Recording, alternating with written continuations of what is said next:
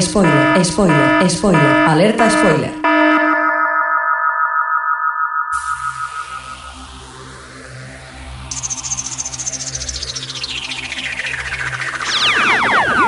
Bienvenidos a O Televisión Podcast.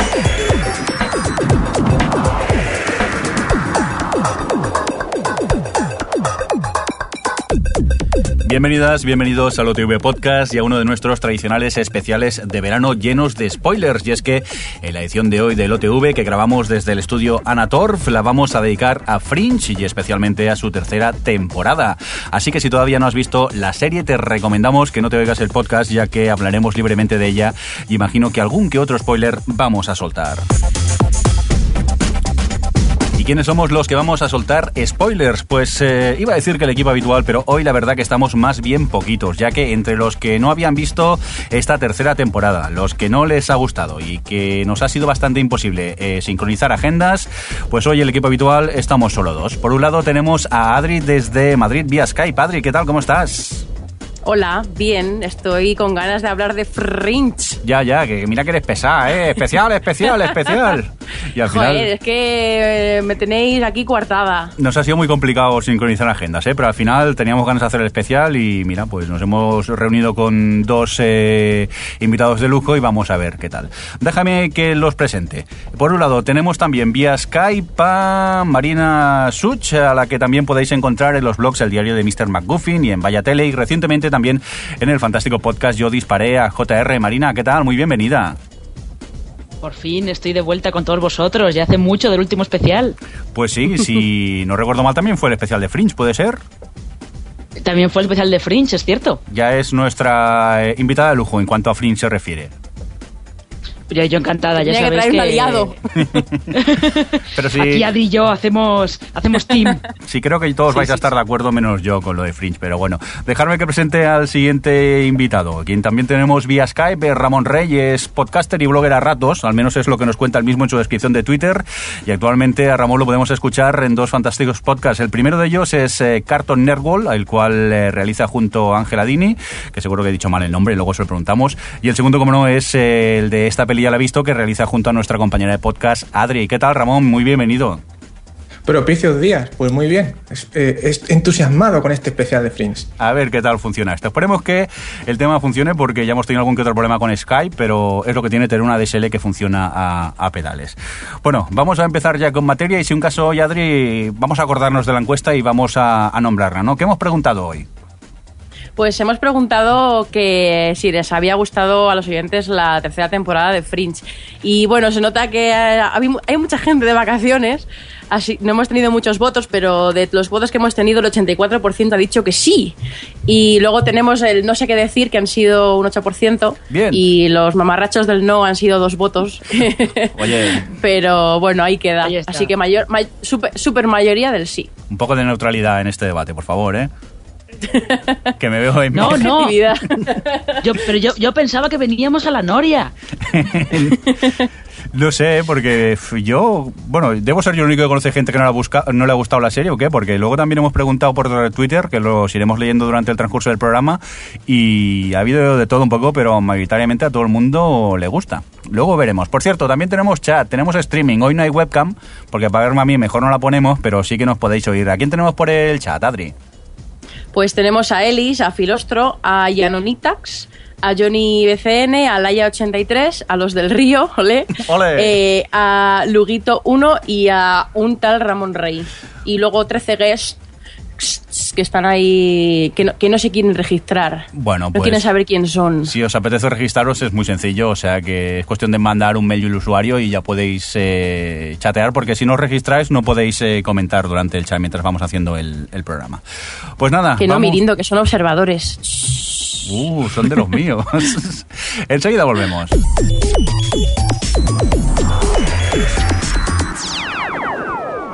O Televisión Podcast, el podcast de la cultura audiovisual.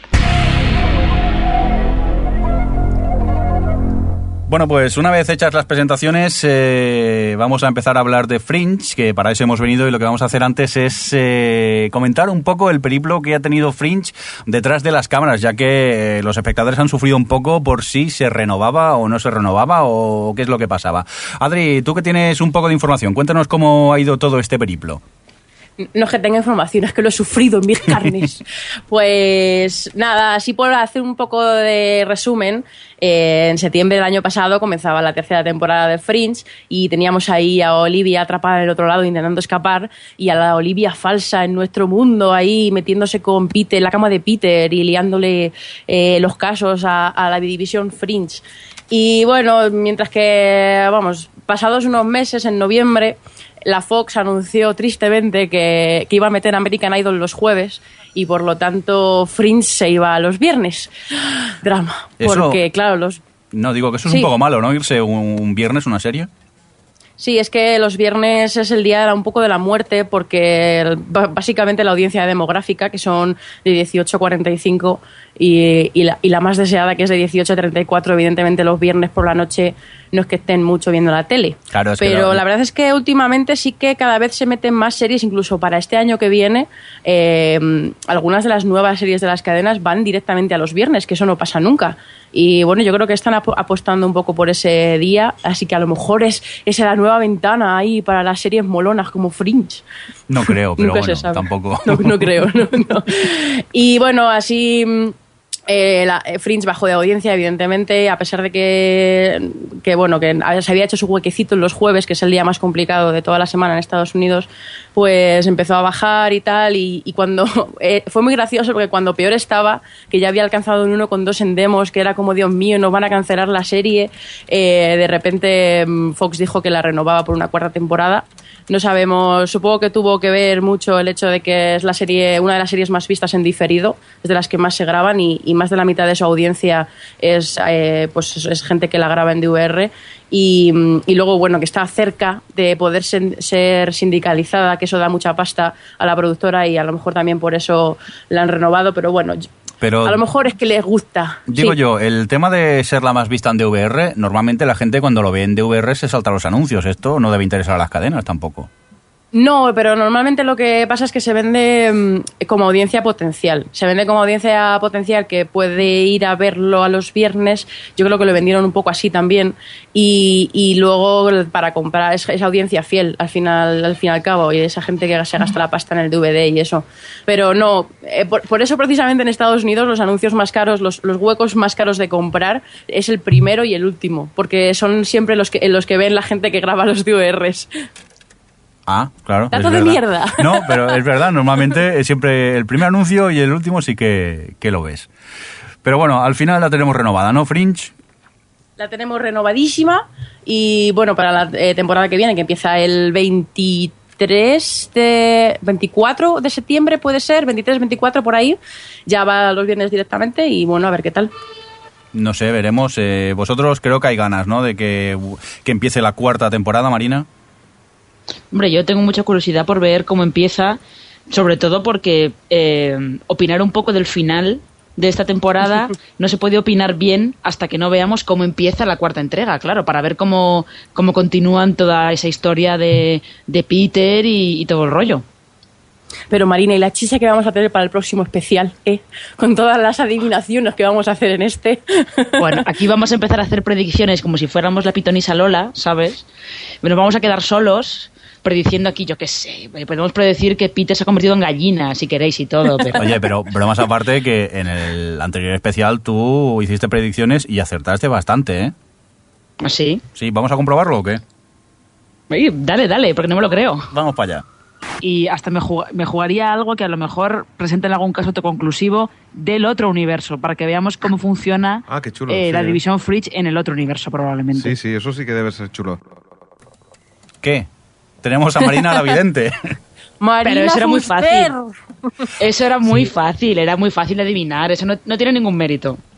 Bueno, No. pero lo que no, seguramente nadie se imaginaba era que nos íbamos a encontrar una especie de mm, intercambio de universos, un capítulo sí, un capítulo no, que para mí personalmente ha sido una, una de las cosas más dinámicas, vamos, más divertidas de la temporada porque le han dado como mucho dinamismo a la historia, ¿no crees? Pues sí. Ramón, ¿no Pues crees? Sí, Ramón, manifiéstate. Sí, sí, sí. Yo creo que una de las grandes, eh, de las grandes sorpresas ha sido poder ver la serie desde los dos puntos de vista durante muchos episodios, que ha, ha- ha enriquecido bastante como veíamos a los personajes, no solo del, del universo nuestro principal, sino del alternativo, que eran unos personajes que estaban un poquillo cojos en principio. Era difícil comprenderles. Pero yo también, sobre todo, ha estado bastante bien que nos hayan estado alternando universos, porque en realidad los personajes de uno y de otro universo son como dos caras de la misma moneda, como quien dice. Eh, son personajes que cada uno evoluciona de un modo distinto porque van tomando decisiones diferentes en determinadas determinados momentos de su vida. Entonces, eso como que ayuda a que entendamos mejor a, ¿cómo diría yo? Al al personaje en conjunto, ¿no? Con todas esas caras que, que le dan tal y como es en el universo principal y en el, en el otro universo. Claro, bueno, ha sido... Sí, Ramón. No, decía que claro, es que también mm, con el tema de que siempre llamemos a, eh, a esto universos paralelos y demás, perdemos un poco la perspectiva de que realmente son los mismos personajes, pero con unas decisiones distintas en su vida y unas condiciones distintas. Realmente son líneas temporales eh, alternativas, más que universos alternativos, por así decirlo. Y los personajes son los mismos y se ven matices distintos de personalidades parecidas, por así decirlo, aunque no exactamente iguales. Claro, que es lo que a mí también me mola, porque no es que tengamos un universo bueno y uno malo, sino que hemos visto simplemente dos universos que lo único que quieren es que sobreviva el suyo. Y al final Walter Nate, que es como el malo de la película, realmente no quiere otra cosa que hacer que su, su, universo, eh, vamos, sobreviva al choque este que tienen de universos. Es que Walter Nate tampoco es que sea, hombre, es el, el malo, podríamos decir, o el más fácil identificable como malo, porque es el que el que hace más cosas, no sé, o el que tiene más en mente la destrucción de, de- del otro universo, pero en realidad ninguno de los personajes es malo malo, ninguno es bueno bueno, que es el acierto que han tenido al presentar a los personajes de- del otro universo. Los creadores, o sea, los productores de la serie, antes de que empezara la tercera temporada, decían que ellos ya se, se estaban contentos si conseguían que los personajes del otro universo los viéramos que también nos identificáramos con ellos y que los construían de tal modo que los viéramos también como nuestros, como, como los otros. Si conseguían eso, ellos ya pensaban que, que por lo menos más de la mitad de la temporada la tenían, la tenían solucionada. Claro, yo, yo ahí precisamente entra un tema que yo quería poner sobre la, sobre la mesa, que es el, el trabajo que han hecho los actores esta temporada. Para, eh, ya no solo algunos que han tenido dos personajes, otros han tenido tres que, hacer y, yo creo que en ese sentido eh, podemos decir que, en fin, que el casting ha estado a la altura y, y que bueno, que, que sí, que, que yo creo que es eso que, que comentabas tú, Marina, de, de- de los temores de, de los productores, que, que vamos, que lo han llevado a muy buen puerto y que yo, yo personalmente eh, me he identificado muchísimo con la gente del otro lado, he seguido como la mejor shipper la relación esta que tiene Olivia falsa con, no sé cómo se llama, el chaval este jovencito mono que está con, Con, la con Lincoln. Con Lincoln. sí. Y, y que, que, en fin, y, y me, me gustó volver a ver a Charlie, por ejemplo. Eso sí, Broyles, no, no hay ahí mucha historia, ¿no? Pero Broyles, pero Broyles, mira que yo lo sabía, porque además, yo es que además en cuanto veo a Lance Reddick eh, a veces haciendo alguno de esos discursos que da y tal, yo lo tengo interiorizado como el personaje que hacían de Wire y es como ya verás tú, a este le va a dar un arranque de, te- de Teniente Daniels y se va a poner en plan de no, yo defiendo a mis hombres tal y cual y la, va- la va a liar parda, seguro, ¿ves? ¿Qué fue lo que pasó? Bueno, y entonces ya que estamos ahí con los personajes a tope, que, ¿cuál es el personaje que para vosotros, por ejemplo, Ramón, que estás muy callaico, que, que Dime, más te ha dado esta temporada o que más te ha gustado o lo que sea? En plan, El que ¿cuál más me ha gustado, yo claramente diría que, que Olivia, que creo que en esta temporada lo tenía muy complicado. el, yo creo mejorar lo que habíamos visto hasta el momento de un personaje que era muy difícil de hacer en- al principio y que para mí ha dado completamente eh, todo lo que podía dar o yo qué sé, incluso podría dar más, quién sabe, pero a mí es que con el tema Bolivia ya me ganó del todo el personaje de Olivia.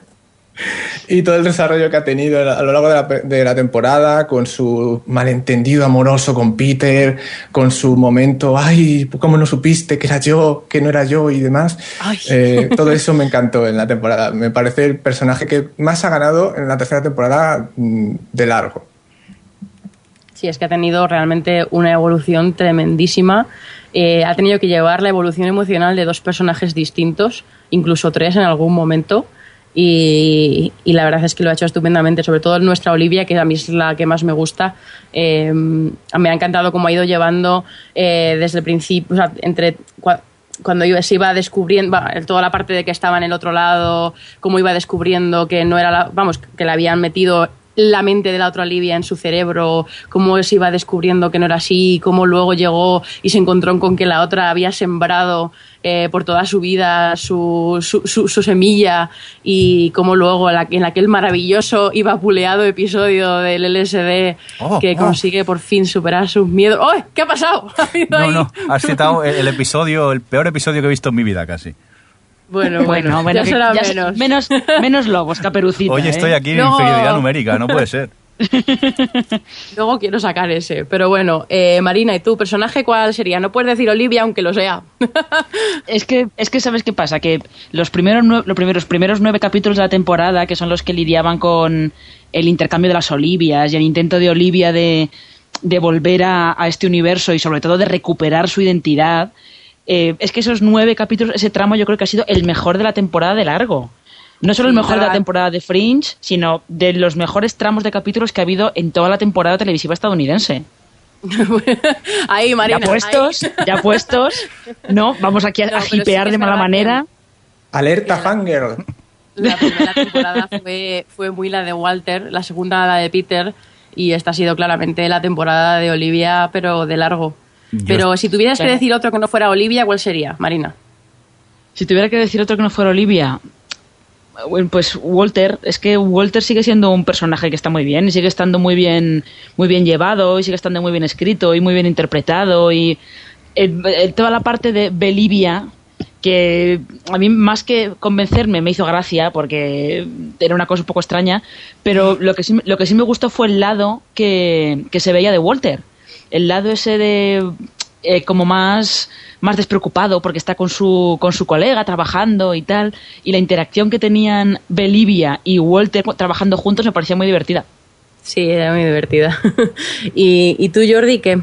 Eh, yo, a ver, eh, estoy de acuerdo con lo del personaje de Olivia, menos en el momento Belivia, que a mí me chirrió muchísimo esos capítulos donde aparecía ella haciendo de Bell. Yo creo que vosotros os gustaron, pero yo realmente allí, eh, yo mirar, la serie me ha encantado. Eh, hasta a partir del capítulo Belivia, a partir de ahí me empezó a chirriar y fui perdiendo las ganas, las ganas, las ganas, que hasta el final de la serie como que me, supo a poco, porque es que eh, me torcí, o sea, a partir de ese momento yo creo que la serie para mí mm, dejó de gustarme como casi de golpe. No sé si vosotros estáis en ello pensáis lo mismo o no. Mm, no, no. por favor. Sí, no sé, yo, a ver, yo entiendo, lo de Bolivia es, es una cosa muy extraña que se sacaron de la manga así porque sí, ¿sabes? Parece como que, como si pensaran, bueno, vamos a ver, le hemos dicho a Anator que nos haga otro personaje diferente y lo ha hecho. ¿Qué podemos hacer para terminar de volver loca a esta mujer directamente? Pues que haga de. que imite a, Leonard, Nimoy. ¿Qué más da? Que levante la ceja y que se ponga así a, a hacer como que es William Bell. Yo es que. Oye, que los gesticos los tenía muy bien cogidos, ¿eh? Yo no, a ver, la, la, voz no tenía. Era, la voz era un despropósito, pero cada vez que levantaba la ceja yo me partía de la risa. Yo os, os confieso que hubo un momento que hasta creí que se le escapaba la, la risa a la actriz. que me quedé. Pero a ver, la serie siempre ha tenido momentos muy de vergüenza ajena con el humor de Walter y con muchos otros momentos. Yo creo que la parte de Bolivia no es que fuera muy se tomaran en serio a sí mismos, realmente. Si hacían bromas con ello, creo que había que tomárselo así, como algo más del, tipo de humor que, han estado haciendo desde el principio. Aquí mucha gente, mira, Ellis, por ejemplo. Realmente yo lo veo yo estoy un poco con Jordi en que a mí esa parte, o sea, no soy especialmente fan, no, es que, no me horrorizó ni nada, me gustó ver a Olivia haciendo, intentando hacer lo que podía por parecer Bell, pero a mí me gusta, o sea, a mí lo que me pasaba es que el concepto este de, las, los soul magnets, o como lo queráis decir... ¡Midiclorianos, eh, no sé Sí, pues a mí ese, ese asunto mm, como que me, o sea, me parecía que estaba muy metido con Cazador para que yo creo que luego va a tener mucha más importancia todo ese tema. Y, y yo creo que lo de Bell no fue más que una excusa para contarnos eso, para que nos llevara al episodio este del LSD y, y para que nos un poco para encarrilar todo hacia el final y también fueron tres capítulos un poco que sirvieron o sea fueron una especie de mini drama en sí mismos que, fue como una especie de puente para mí pero bueno eh, a mí más que lo de Bolivia lo que no me gustaba especialmente era lo de las soul magnets que es un concepto que, que no me gusta o sea, que no acababa de convencerme dentro de una mitología tan que, que se había mantenido dentro de lo científico como, como era es Fringe, vamos, pero bueno. Oye, eh, permitirme que comente el chat, que veo que están a mi favor, que por aquí, por ejemplo, eh, a Elis, el tema de el rollo, el rollo Bolivia estaba deseando que acabara. Por ejemplo, eh, Giano Nitax nos dice que, y que igual, que, que el momento que se le escapaba la risa también se quedaron un poco a, a cuadros. Incluso eh, los del Río, ole, los dos creo que están de acuerdo conmigo y, y dicen que es la peor parte de Fringe con diferencia de esta No, yo temporada. la, pri- la- la peor, la peor parte tampoco lo diría. O sea, yo incluso diría que tal vez la peor parte, lo peor manejado de Fringe es todo el rollo de eh, la máquina del juicio final y la primera gente y todo eso. Que no tiene, o sea, no es que, en realidad no tiene, sí, vienen desde el principio de la serie hablando de eso, pero está, no está bien encajado con el resto de la serie. Yo no termino de ver que esté, que esté bien encajado con el resto de la serie. Y más que para eh, sacar, para que nos recuerde un montón a Rambaldi, pues no termina de, Vale. de pillar Pero- ahí. No sé. Cuidado con hacer spoilers de otra serie. No digo Pero más. mola porque en Alias, no vamos a hacer spoilers, no os preocupéis, No. pero en Alias nunca llegamos a conocer a, a Rambaldi, pero Walter es nuestro Rambaldi, tenemos ahí esa, esas pinitas, se nos ha quitado. a mí Bueno, esa, sí. esa idea me gusta, que es como un poco Eso Hong Kong sí. dos años después. En fin. ¡La bola roja! Sí, sí. Eh, ¿Qué más cositas podemos hablar? Bueno, no sé, al final Jordi nos ha dicho lo de su personaje favorito. Se ha metido con Bolivia sí, y nada. Yo, aparte de que, Sí. bueno, el personaje de, de- Olivia, hasta el momento Bell, eh, me ha gustado mucho en esta temporada, pero uno que me ha gustado mucho, y supongo que es simplemente por la interpretación que hizo el actor eh, en The Wire, es el taxista del universo alternativo. Ay, sí. Oh. El de Henry Higgins. Yo es que ver a Babel recuperado que ha dejado las drogas y ahora es taxista, pues quieras o no, Por uno favor, se, llena de orgullo por, por. Pero bromas aparte, es un personaje que también me, me ha gustado mucho. De esos así es discretos que, que, con salen pocos lo poco que capítulos. ha tenido lo ha construido genial el actor, el personaje este. Yo además espero que veamos un poco más a Henry la temporada que viene. Esperemos. Yo ¿eh? creo que sí, ha tenido bastante importancia en el tema de Olivia como para que vuelva a salir, ¿no? Bueno, o, o- o eso esperamos. Ya bueno, no sé, ya veremos a ver. Y bueno, y luego también Walter Bishop, pues eh, siempre me ha gustado, siempre es ese momento divertido de la serie que, que siempre es interesante que esté en, en cada capítulo. De todas maneras, con Walter, em, yo lo que- es que ahora mismo no recuerdo si se termina esas insinuaciones que hay de vez en cuando de que entre Walter y Nina a lo mejor hubo algo o podría haber algo Seguro. o algo así. Seguro que hubo algo, los 60 eran muy bestias. Ya, y te- tanto, pasarse tanto de LSD como ellos, aquello debía ser Woodstock, pero Sí. en el sótano de Harvard. El laboratorio vaya tela. Y, y al final, es que yo no recuerdo si al final eh, se acaba, si insinúan algo más o no se sabe nada más sobre eso. O, o vosotros Yo recuerdo que daban a entender algo, sí, y daban a entender que habían estado un poquillo medio liados, vamos. Es lo que recuerdo Hmm. yo de la serie. A lo, mejor lo, lo- a lo mejor lo he fantaseado en mi mente, pero yo creo que sí salía un par de veces, un par de Shipper, que es un shipper. pasada. Yo es que yo nunca lo he visto como que tuviesen una relación rollo romántico, sino que daban a entender que en la vida anterior, cuando nació Massive Dynamic y todo esto, eh, que, joder, que tienen tanto pasado juntos con todo este rollo del patrón y demás que, que yo creo que esa complicidad a veces nos la dejan ver pero yo no creo que vaya más allá de, de eso. Bueno, no lo sé. A lo mejor es que estoy cegada. Todo, todo mi, mi, mi lado choni se queda en Peter y Olivia, pero no. No, no, no, es, es- es solamente porque alguna vez en algún capítulo, como que hay alguna insinuación así un poco tal, que tampoco tiene, tiene mayor importancia. O sí. Bueno, ¿quién nunca se sabe. Si no, en esta serie nunca, nunca Que- se sabe. ¿Y si Por William cierto. Bell es el hijo de Nina y Walter? Lo dejo ahí. bueno, ya. ¡Oh, Dios mío! Pues os diré, os diré, por cierto, eh, que bueno, ya sp- eh, spam. voy a hacer un para voy a hacer un post hablando de los cómics, en hablando de series de los cómics de Fringe y tal, de la segunda serie, pero en, el cómic que hacen centrado en Nina te cuentan cuando estaba embarazada y, y fue a tener, o sea, iba a tener un hijo y tuvo que decidir entre su hijo y su brazo, el brazo este biónico super chachíos de muerte que tiene. Y la verdad es que la- está, está curioso lo que te cuentan en el cómic. Pero yo quería hablar de Peter. Pero y- una, una pregunta, Adri. ¿Qué? Eh, sí, sí. ¿Los cómics, eh, si no los lees, pasa algo? ¿Puedes seguir la serie? ¿Tiene mucho que ver con la serie o van bastante por otro camino? No, no, tienen todo que ver con la serie. Realmente eh, lo que hicieron fue en la primera temporada, justo antes de que empezara, hicieron los cómics estos que eran un poco rollo promocional, eh, que te contaban por una parte el pasado de cómo se conocieron Be- eh, Bell y, y Walter, ¿Mm? que además leído a posteriori eh, te das cuenta de que hay ahí spoilers. Lo que pasa es que leído sin saber nada no eran spoilers. Y luego varios capítulos autoconclusivos de estos casos. Y luego entre la segunda y la tercera eh, que luego la salida de los cómics, a- eh, no, perdón, miento, fue a eh, cuando se estaba emitiendo la tercera. Eh, sacaron esto de los The Tales of the Fringe, que son siete cómics y cada uno se centra en un personaje de, de Fringe y te cuentan eh, una parte de su pasado. Y sí que están todos relacionados, algunas historias más o menos, pero todo está muy enlazado con la serie, bastante, bastante enlazado con la serie. Pero bueno, la verdad es que yo tengo que decir que la segunda serie de cómics me ha decepcionado un poquito, porque creo que es bastante más floja que la primera y que podían haber explotado más a ver lo del pasado de los personajes, pero bueno que para que lo quiera están ahí yo yo los compro en una web que se llama The Book Depository que estaba muy barato me costó el, el tomo recopilatorio con todos los cómics creo que 9 euros así con gastos de envío gratis y para el que sea muy fan de la serie yo creo que merece la pena De momento en inglés, ¿no? No se han llegado a traducir. Sí, en inglés. Creo que hay por ahí páginas, eh, que, Zona Fringe, creo que es una que, que los tiene para descargar en PDF eh, traducidos por fans. Pero en, en plan oficial y tal no lo han sacado aquí. Ok. Y eso, lo que iba a decir es que eh, ya que estamos hablando de los personajes, que podíamos hablar de Peter, pero antes metamos a Marina Fuster.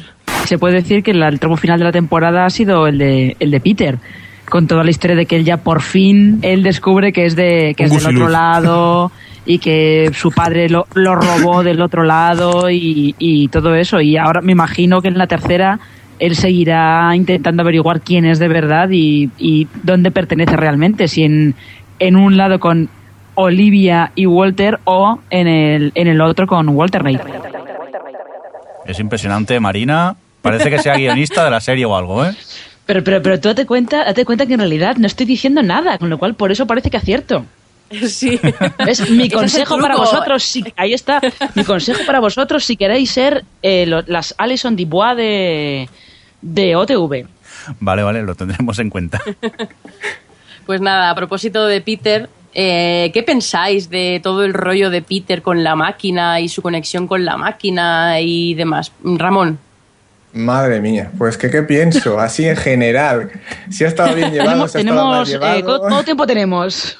No, ¿qué te parece? Si te gusta la idea de que una máquina esté controlada por Peter, yo qué sé, o da- no lo sé, lo que te Tiene, parezca. hombre, tiene mucho sentido dentro de lo que han desarrollado en la trama de la mitología de la serie, porque, bueno, si tienes que deshacer una paradoja temporal, qué mejor que crear una llave que es por ADN de un personaje concreto. Es una gran idea. Eh, hombre, la relación creo que la han, eh, la han desarrollado un poco a trompicones durante la temporada, el tema de la máquina del juicio final con Peter. Creo que les ha falta un poco dosificarlo más, porque eh, ha- ha- han estado como mucho tiempo, estamos buscando trocitos de la máquina, ti, ti, ti, ti, ti, ti. Después, "Mm, ya tenemos la máquina, anda, qué bonita, no se, no se enciende. Y de repente se, se- se activa sola, ya está, ala. Nos hemos liquidado cómo, ¿Se cómo activa activar la máquina así sin... Oye, sin no se nada, activa así. sola, la activan los del otro O lado. sea, sí, Pero- con la eh, sangre del hijo. Yo claro, creo claro, pero me refiero a que tanto rollo que el- han estado mucho tiempo en este primer, en el universo principal, todo el rato con él y que si a lo mejor tenía algo que ver con la máquina o no tenía que ver, y, y al final lo activan en el otro lado. Es que menudo, menudo mm, vago que está hecho este Peter que no activa las máquinas cuando tiene que activarlas. Yo- Bueno, pero no, en yo- serio, creo que la trama de la máquina del juicio final con él le- eh, es interesante, es muy interesante, pero ya digo, cre- que- creo que deberían haberla desarrollado un poquito más a lo largo de la temporada y no concentrarlo tanto en un par de episodios que es donde un poco ha saltado todo ahí de repente zasca y nos ha, nos ha dado en la cara a todos. Pero yo creo que eso quizás es más por el riesgo que había de cancelación de la serie. Porque sí que es verdad que el, que el final ha sido como bastante precipitado todo. Y quizá era ese el miedo de, oye, que nos van a cancelar, vamos a darle un poco de final a esto. Y no sé, quizás si hubieran sabido que, que tenían otra temporada mucho antes, eh, hubieran eh, contado todo esto de la máquina más tranquilamente, con muchos más, más capítulos. No sé si, si vosotros pensáis lo mismo.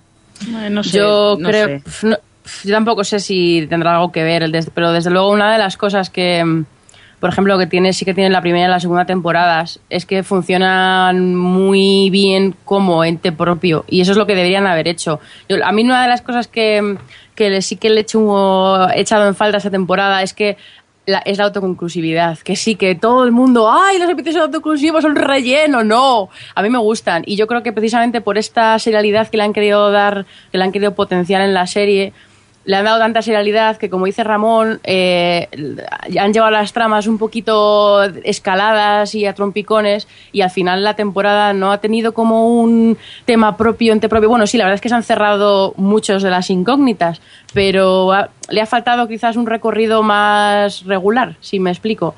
Pero bueno, quizás sí que es verdad que, el tema este de la cancelación te tiene que no sabes un poco cómo tomarte la temporada. No, pero aún así yo tampoco creo. Porque eh, fijaos, por ejemplo, o sea, los nueve, la trama de Olivia de los nueve primeros capítulos se iba, se iba contando toda la trama serializada relacionada con Olivia a través de eran todo casos supuestamente autoconclusivos, pero que estaban relacionados con, con la trama. Y esos nueve Sí. capítulos se han visto mucho, mucho mejor y mejor hilados Sí. que toda la trama de la máquina del juicio final, que era todo serializado a tope, que no había caso autoconclusivo. Sí, estoy totalmente de acuerdo. Que precisamente una de las cosas que hacen de esos, de ese primer tramo lo, uno- lo mejor de la serie, como has dicho tú antes, es precisamente eso, que esa, esa combinación que hacía Fringe de autoconclusivo con el- la trama principal, sí es que se les da muy bien. No sé por qué se han salido del tema. Pero bueno, uy, ¿qué es eso? ¿Eso es un pájaro? ¿Eso, es- eso- eso que hay ahí? que era- que- ¿Jordi? Pues sí, mira, por dónde parece que tenemos al pajarito de Twitter por aquí pidiéndonos paso. Si te parece, vamos rápidamente a leer algunos twitters de la pregunta que hemos hecho. ¿Qué te ha parecido la tercera temporada de Fringe? Eso sí, hemos pedido que no soltasen spoilers por Twitter. Una cosa es el podcast, que está lleno de spoilers, como podéis comprobar, pero por Twitter hemos pedido, ser un poco discretos. Cuéntanos, Adri, ¿qué nos cuenta Matías Pinimelis, alias Watu 1969? Pues nos dice que en dos palabras, impresionante. Muy bien. O sea que esto, que esto es como un toro, ¿no? Pues sí, Sí, como- impresionante. un toro, ¿no?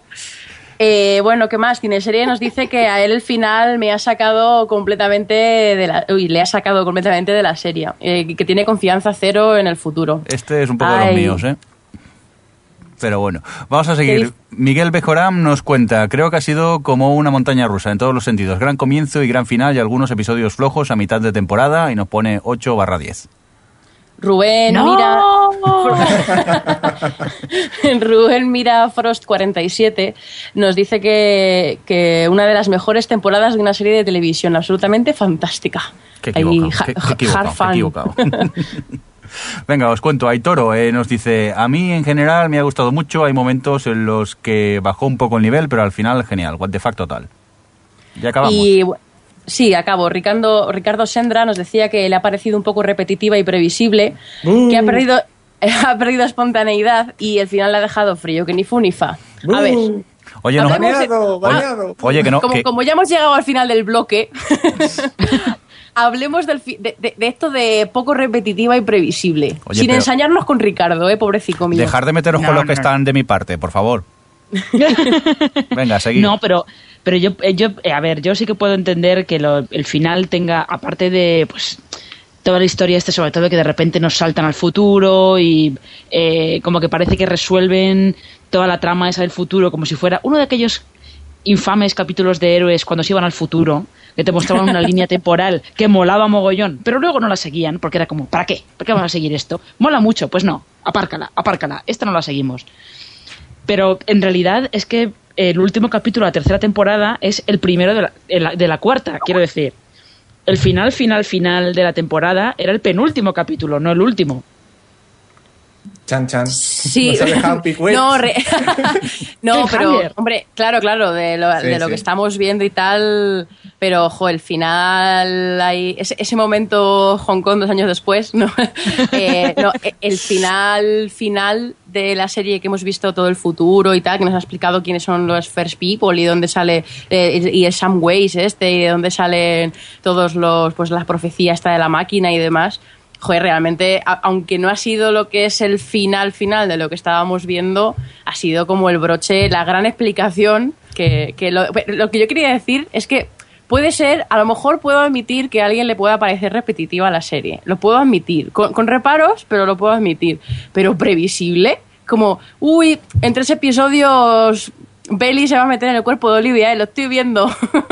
no sé, me puede parecer muchas cosas. No, pero desde luego quizá previsible no. se refiere a previsible en el, en el aspecto de que todo iba a acabar con la máquina enchufada directamente. Hombre, bueno, claro. Claro, y con Peter vivo también.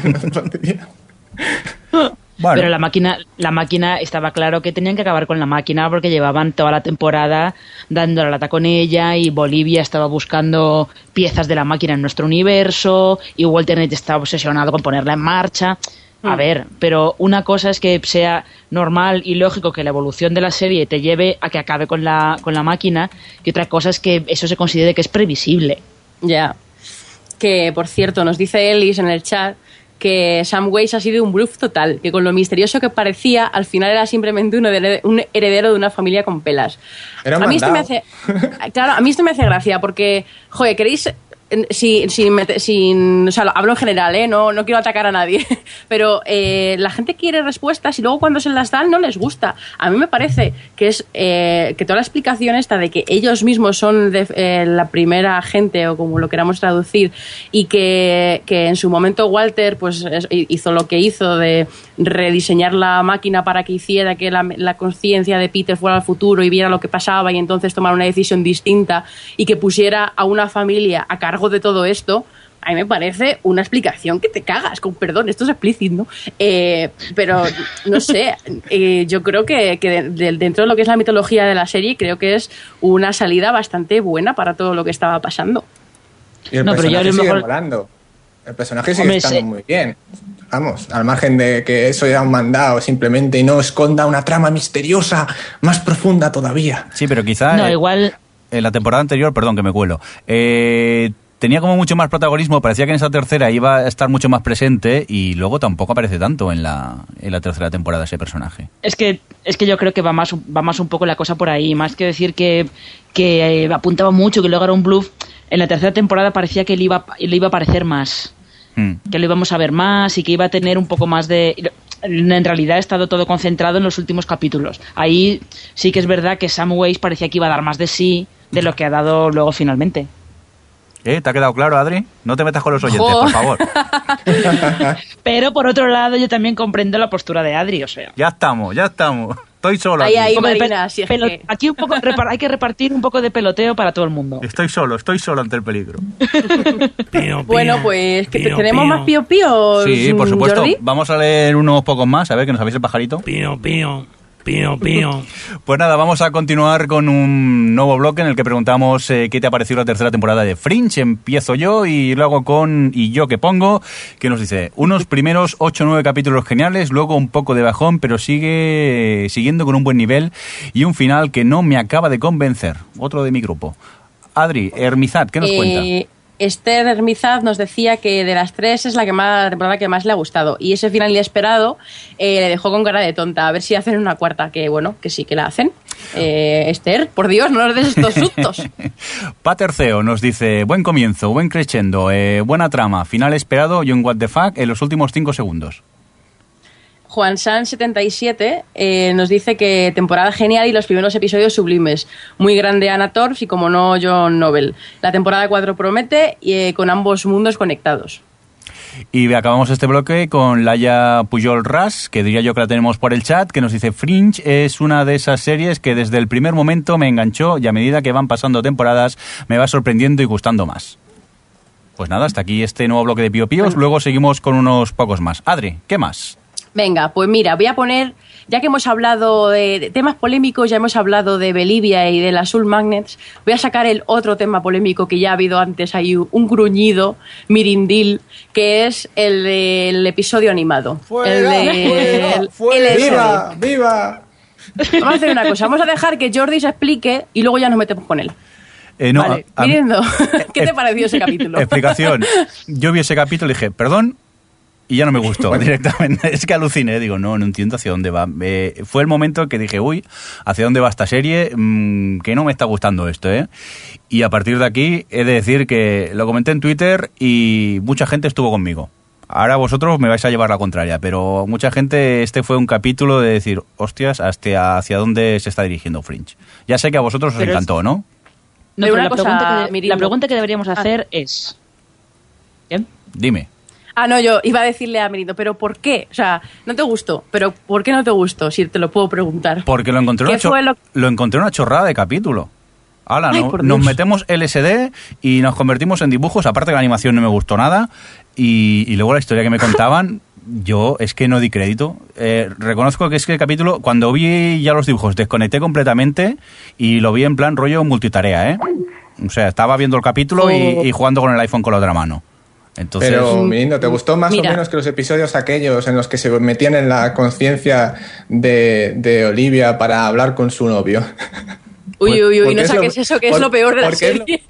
es lo mismo, es decir, es el mismo tipo de. Es la misma idea, básicamente. Sí, pero de el, eh, eh, su el- y demás. el hecho de, de, de con el propio porrazo meterte dibujos animados, pues como que, que no entré en el juego.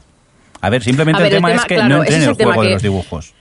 Yo puedo, o sea, yo quiero hablar del capítulo al margen de la animación, porque sí que es cierto que bueno, que puede ser polémico que de repente te meten en un episodio animado, aunque a mí la verdad es que me gustó y la animación me pareció curiosa, pero entiendo que pueda expulsar, pero no entiendo que se utilice como el motivo por el que no te guste un capítulo que personalmente, y ya aprovecho, eh, me parece uno de los mejores de la serie, porque es que realmente eh, en ese capítulo avanzan todos los personajes. O sea, los personajes estaban estancados en un punto y en ese capítulo emocionalmente todos los personajes dan un paso súper importante. Lo que pasa es que está escondido en una animación y en un concepto rollo Inception, aunque bueno, no, no quiero decir que Inception ha inventado esto de meterse en la mente de la gente, pero... eh, no sé, que, que, que como que digamos que el paquete que del capítulo emborrona lo que realmente hay detrás, que a mí es que realmente, en serio os digo que, que Bueno, a mí me parece uno de los emocionalmente más interesantes de toda la serie. Quizá ahí fue el problema, que decidieron hacerlo con dibujos y mucha gente, pues al ver eso, desconectó.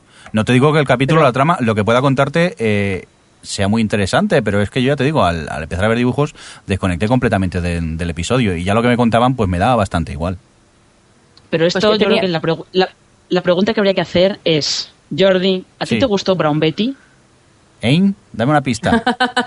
Capítulo Betty, el musical la segunda musical, la que- temporada. No, eso era horrible también. ¿Ves? Ya está, ¡Oh, ya está, ya está, ya está, Otro igual. ya está. Joder, Oye, un poco de respeto, que soy el director del podcast y me estás llevando la contraria, no me está molando nada, ¿eh? No, yo no, no, estoy no, de pero- acuerdo con la comparación, Marina, pero joder, en la chicha de, del LSD te- había muchísimo más que en el de Brown Betty, que No, era pero un poco más inocente. que- ¿no? Ya, pero que yo sí que me he fijado que la gente a la que el capítulo musical no le gustó nada, tampoco le gustó el, este capítulo de- del LSD, porque son, son dos capítulos que eh, te avanzan emocionalmente a los personajes y te cuentan un poco en qué punto están ellos emocionalmente y todo el rollo, pero para contarte todo eso hacen un- una digresión. Entonces sí que hay gente que cuando haces una digresión de ese estilo se pierden directamente, o sea, no por lo que sea los saca de la serie y no, no les convence. Es que todo, por ejemplo, todo el problema, todo, todo el conflicto de Peter con Olivia y del hecho de que Peter no lo hubiese reconocido a la otra como la falsa y demás, se resuelve en este capítulo. Todo el, el problema que tiene Olivia de sus miedos y tal se resuelve en este capítulo. El problema que tiene Más- Walter de tener que decidir eh, lo de, eh, de- asumir que en algún momento tiene que dejar a Peter ir y arriesgar su vida por un bien mayor, se resuelve en este capítulo. ¿Qué ibas a decir? ¿Te ibas a- has dicho más y te he dejado ahí. en- en Es que iba a decir, más que se presenta ese extraño malo nuevo que en teoría va a matar a Olivia, el tío ese con la camiseta de las aspas, que no sabemos La quién X, la X, marca el lugar. No sé, yo sé, creo que ese capítulo de, de contenido me parece tan bueno que a mí- yo, yo- me, me ataca personalmente cuando alguien se mete con él. Jordi, baneado. Bueno, no sé si quería adiós. Ramón decir algo, que le hemos cortado las mujeres. No, bueno, simplemente decir que no me, a mí no me parece el mejor de la temporada. Ahí discrepo un poco con tu fanatismo, Adri, lo siento. Pero sí me gustó muchísimo y creo que los 16 minutos de animación, amigos míos, que son 16 minutos, vale que no son ninguna maravilla, pero todos los que criticáis la, la técnica de animación que se utilizaba aquí y el resultado y demás, luego veis South Park o veis otras mierdas de, en cuanto a animación, en cuanto a contenido, que son grandes series, pero que tienen una animación chusquera y truñesca total. Es decir, mm, poneros un poco de acuerdo. O sea, la animación es simplemente la forma. Si no sois capaces de ir un poco más allá de la forma. No es que sea la pues, forma. Mira, Ramón, yo no, sé. creo que sea la, la forma de, de, de- de la animación tal y como está hecha, sino es el hecho eso de que en el capítulo de golpe eh, ves eso, argumentalmente se toman el LSD, el LSD y empiezas a ver dibujos, yo es lo que me echa para atrás. Luego, aparte que la animación no me guste, pues ya es un punto más. Pero no creo que sea solo centrarse en porque la animación está mal hecha. Es el hecho ese de, ahora, ¿por qué en la serie tenemos dibujos? Yo es que ahí no entré. Bueno, y, ahora me temo- porque También fue una forma de salvar el- final, no sé, es que... Perdón, Adri. También de todas formas que fue una solución, un- eh, también lo utilizaron para, porque en William Bell, o sea, el, este, mm, ay, decírmelo, eh, el actor, Leo- Leonard, Leonard Nimoy. Nimoy. Eso, Leonard Nimoy no, no podía aparecer en la serie, entonces como tenía que salir en ese capítulo, pues le- lo salvaron un poco también por ahí. Pero, en fin. Sí, totalmente de acuerdo, sí pero- Es cierto que este es uno de esos grandes capítulos como el del boxeo de, de, de Galáctica, Oh, oh, que dividen, oh, no me toques, que el- dividen no a me toques el- fans. Pero no ese me es- toques el del, bo- el del boxeo, que ahí podemos estar discutiendo horas y horas y horas y horas. Oye, Sí, para sí, sí. Galáctica hicimos otro especial. Buscarlo, Vale, que, que no, vale. que no me acuerdo dónde está en la web, pero... Y, creo yo, y jefe, cre- y, vale. cre- y creo yo que también estaba Marina en ese especial. Pío, Que, pío. que pío, metemos pío. otro- más pío píos. Venga, va, pues vamos a por más pío píos que tenemos por aquí. Espera, que pues, suelta el bicho. Venga, ataca, ataca. Pío, pío. Pío, pío. Venga, pues vamos a por este nuevo bloque. ¿A quién tenemos por aquí? Adri, cuéntanos.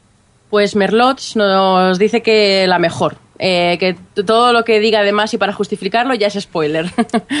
Venga, Draco24 eh, nos cuenta excelente, es sci-fi muy bien contada, es la serie que con más ansia veo. Y eso que fui de los que la dejó en los primeros capítulos. Eso es verdad, mucha gente la primera temporada como que le costó, pero luego Sí. se fueron enganchando, ¿no? yo, a mí me pasó, yo los primer- yo la dejé, ¿eh? Uy, ahí donde me veis, que soy la gran pesada con Fringe, eh, los primeros cinco capítulos, bueno, de hecho la abandoné con todo el rollo de él, no- Olivia y su novio, su novio en su mente, era como pff, coñazo, pero luego me reenganché con lo que decía la gente y vamos, a partir del, Es que no- del es- 15 eso ya despega y, y no baja nunca. Yo quiero, Es que no, ten- no tenéis paciencia, no tenéis paciencia. quiero confirmar que Adri es una fan, es más, diría una fan loca. Eh, Una fan fatal. Ahora tendría que llamar a, a Alex Cero o a Javier el Fresco, porque estuvimos cuando el Festival de Cine viendo un capítulo de Fringe en mi casa y nos echó una bronca porque estábamos hablando. que- No, pero eso no fue porque era Fringe. Que es todavía a mí me gusta que la gente esté callada cuando yo estoy viendo una serie o una película. Puedes hacer un comentario de vez en cuando, pero lo que no puedo entender es que tenga a un lado a Alex, cero, tuiteando todo el rato, y al otro estos dos. Todo el capítulo. Pues no, mira, no, ¿eh?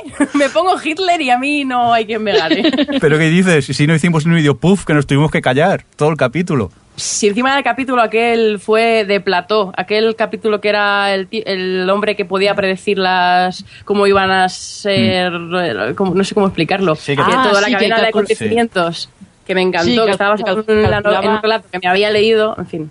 ¿Verdad? Sí, calculaba Sí. las posibilidades de que pasara algo y lo forzaba, sí. Que no, que no, que no es una fan, es una fan loca.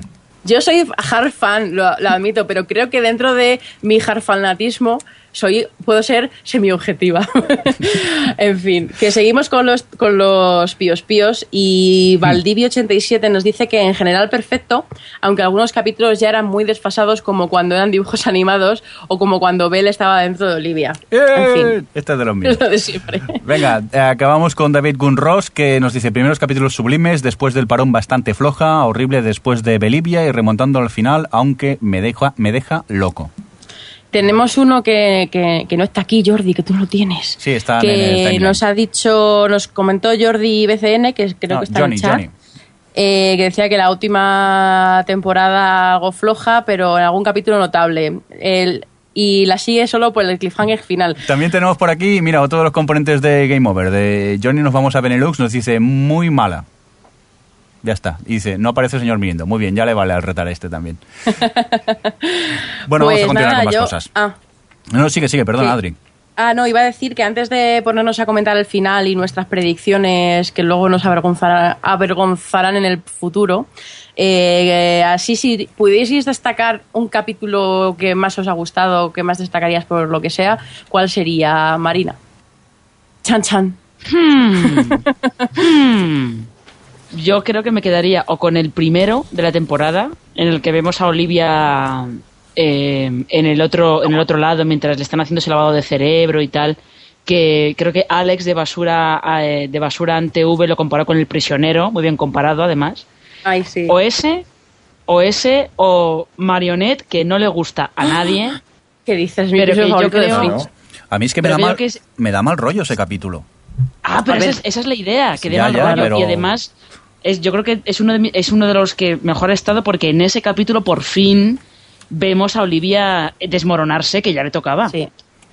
Yo, Marina, ese es mi capítulo favorito de Fringe, el de Marionette. Me parece que, jo, entre el capítulo conclusivo, que es súper emotivo y que se compenetra genial con la trama principal de la serie en la que está, pues esto, vemos a, Olivia desmoronarse y vemos ya que por fin le dice a Peter cómo es posible que no me hubieses reconocido y, y, jo, me parece brutal. O sea, cómo está llevado ese capítulo, en fin, estoy contigo. ¿Y, y tú, Ramón, qué?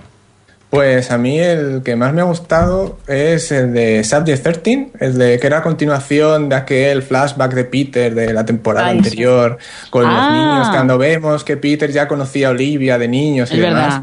Que me, me- me encantó ese episodio y me, me parece el mejor de la temporada. Y además aprovecho para decir que justo estaba, están al lado los que me parecen el mejor y el peor episodio de la temporada, porque creo que el siguiente, el de Oz, es el peor, el de aquel que hacía un chanchullo para ir contra las leyes de la física y la gravedad, utilizando no sé qué. Ese me la Pero porque era muy bla, ese capítulo era muy bla, era Eh, como... sí, era, era muy light, era como un capítulo de la primera temporada de Expediente X, era un poquito light. Sí, sí, sí. Pero vamos, el de, ya digo, el de los jovencitos, Peter y Olivia y las pruebas de Walter, me encantó ese, ese episodio.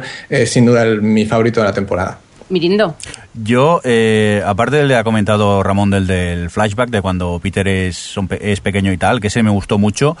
Hay uno que es el de. Espera, eh, creo que es el. Lo tengo por aquí, espera. El 6, el de 66.955 kilohercios. Que es aquel Sí. que Ah, sí, sí, sí, a través de, De la unas. gente que... la- sí. y por unas radios Que de. sale Marshall. Sí, aparte, pero es que no sé por qué eh, tenía como un tufillo a, a Expediente X un poco, me recordaba. No sé si es por el No, un poco rollo- no, muchísimo. Vale, es que no quería decir pero, muchísimo. pero hay varios a lo largo de la temporada. Sí, que sí, pero ese, el, el, el tufillo Expediente X me gustó y aparte creo que me- la historia que me contaron me, me gustó también mucho. Y además todo el rollo ese de las radios que transmiten números y todo el rollo que también es un poquito perdidos. Todo el asunto ese de las, las radios que transmiten números es que da muy mal rollo. Todo ese asunto da muy mal rollo. Entonces, todo eso lo fueron llevando muy bien. Además, en ese creo que como que se terminaba de desvelar casi del todo las intenciones de, de Bolivia y todo el rollo. Y se me olvidó comentar antes uno, el, que no sé si es el cuarto capítulo, es que no lo recuerdo bien, uno en el que nos cuentan un poco qué hacen los, los cambiaformas en infiltrados en Sí, ese que se titulaba Los cambiaformas sueñan con ovejas Con ovejas eléctricas. eléctricas. Sí, sí, sí, sí. Porque eran como los replicantes. Ese estaba muy bien. So- Sobre todo por eso, por cómo vemos cómo son, o sea, cómo son los cambiaformas. O sea, que en realidad Walter, por mucho que pueda, que intente controlar todo, todas esas cosas que él hace para, para destruir el otro universo, o Walter Knight, mejor dicho, no las puede controlar. No puedes eh, soltar todas esas creaciones en medio de en medio del mundo real, como quien dice, y esperar que no se vean afectadas por él. Mm. Está bien. Yo, por ejemplo, iba a decir uno que ha dicho Ellis en el chat, que es el de el que he comentado antes, el de, de Plató, el del hombre este que, mm, que era capaz, que, que tenía autismo y que estaban tratándole y que podía predecir la cadena de acontecimientos. ¿En el que nos La reñiste? verdad es que me gustó mucho. Sí, Es el que nos reñiste, ¿no? Este.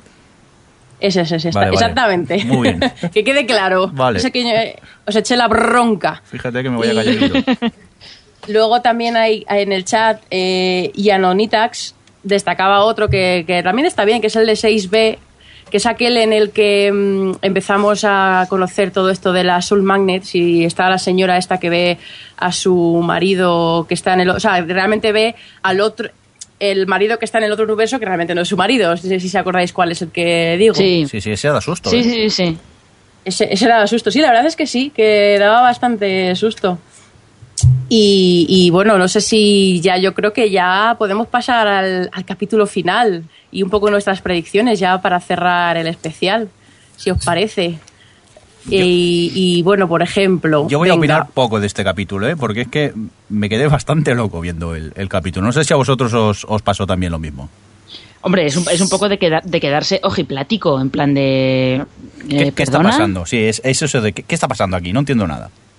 Sí, la verdad es que es un poco, es muy what the fuck, sobre todo cuando, cuando lo acabas de ver.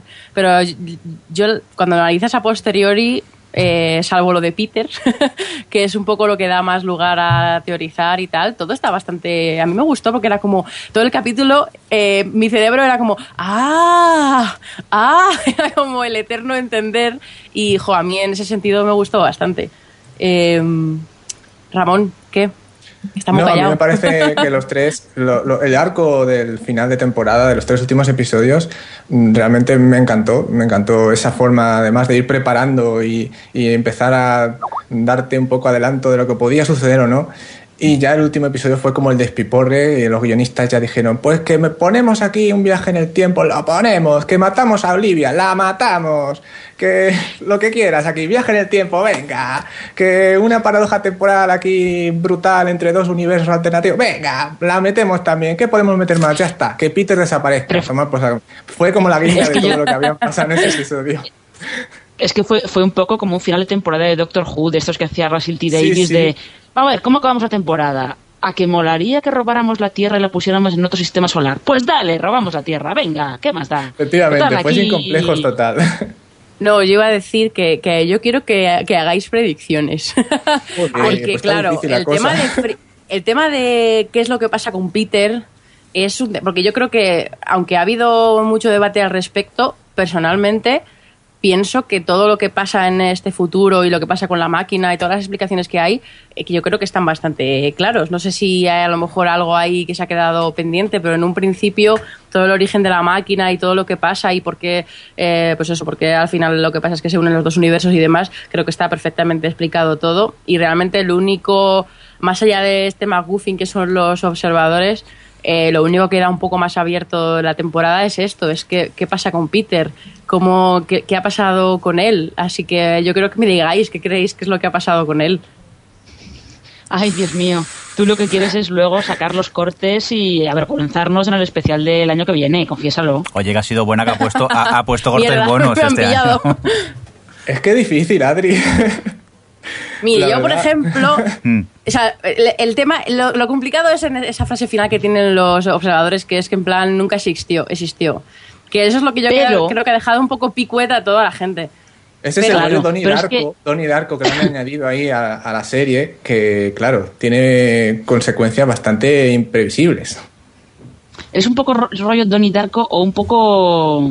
eh, es que yo le- el- leí una entrevista con los dos eh, productores ejecutivos y hablaban un poco de la mecánica cuántica y todo el rollo este de que eh, una partícula puede estar al mismo tiempo, Ramón esto lo sabe mejor que yo, puede estar al mismo tiempo en dos sitios a la vez y tú puedes estar vivo y puedes estar muerto al mismo tiempo. Sí, además han sacado en la serie más de una vez el tema del entrelazado cuántico y estas cosas, que sirve para todo, para máquina de escribir, para lo de los viejetes que se ven a través de los, de los, de los universos en el piso y todo eso.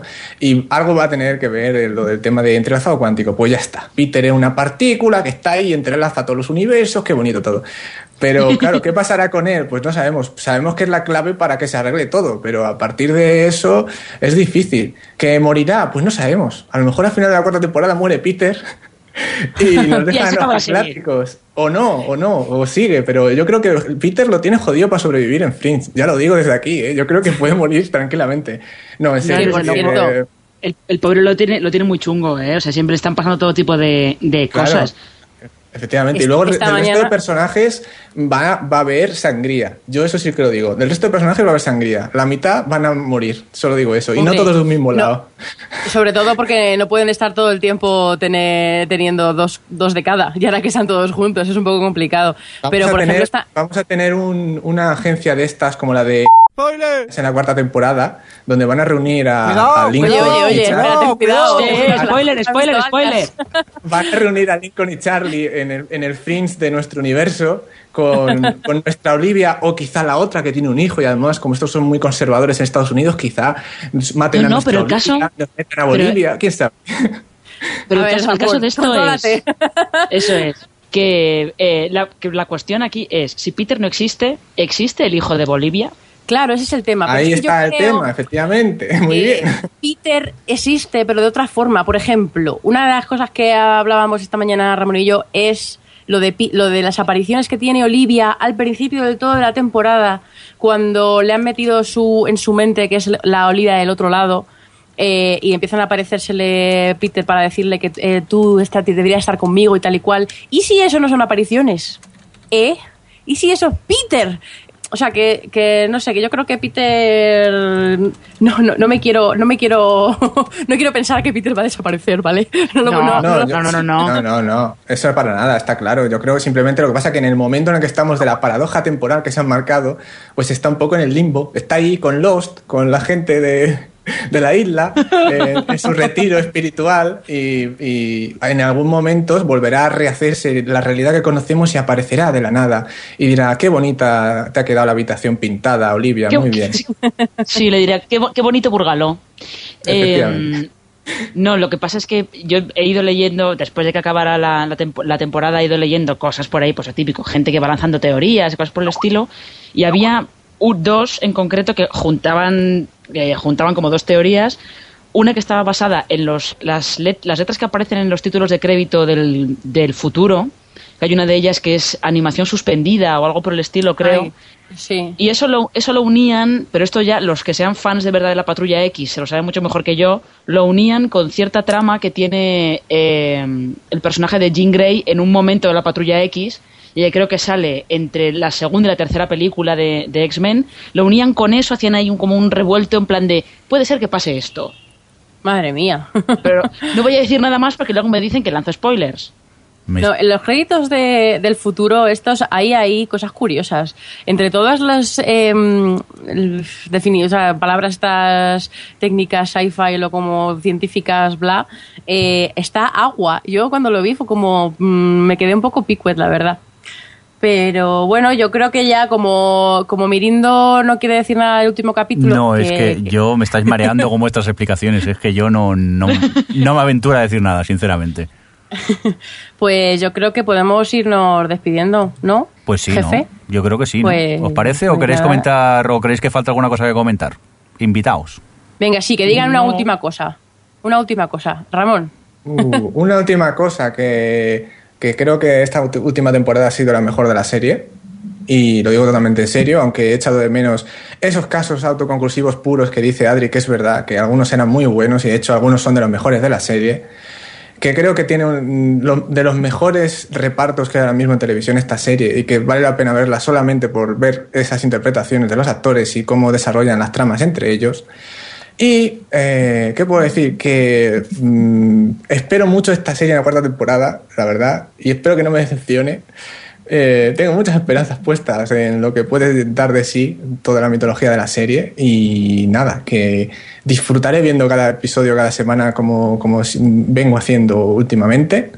Y a los que no les guste, dejad de verla, no pasa nada. Es otra serie que dejáis de ver, la desmarcáis en el Follow My TV y ya está. Iros a ver otra cosa como Glee o yo qué sé, eh, Factor X. Ya está, eso es todo lo que tengo que decir.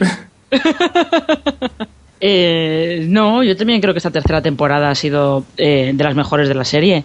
Y tengo, tengo mucha curiosidad por ver cómo empieza la cuarta, sobre todo por eso, porque en realidad es que no se puede, aunque hemos estado aquí teorizando y todo el rollo, no se puede emitir ningún, ninguna valoración sobre el final de la tercera temporada hasta que no veamos cómo empieza la cuarta. Y cómo afrontan todo el rollo de que no solo que Peter no está, sino eh, esa, ese trabajo en equipo de los dos universos que promete, promete porque las miradas que se intercambian las dos Olivias cuando, cuando se encuentran ahí por primera vez prometen grandes cosas. ¿eh? Son de zorra, apártate de él, es mío. Totalmente, perra del infierno, te vas a enterar de lo que vale un peine.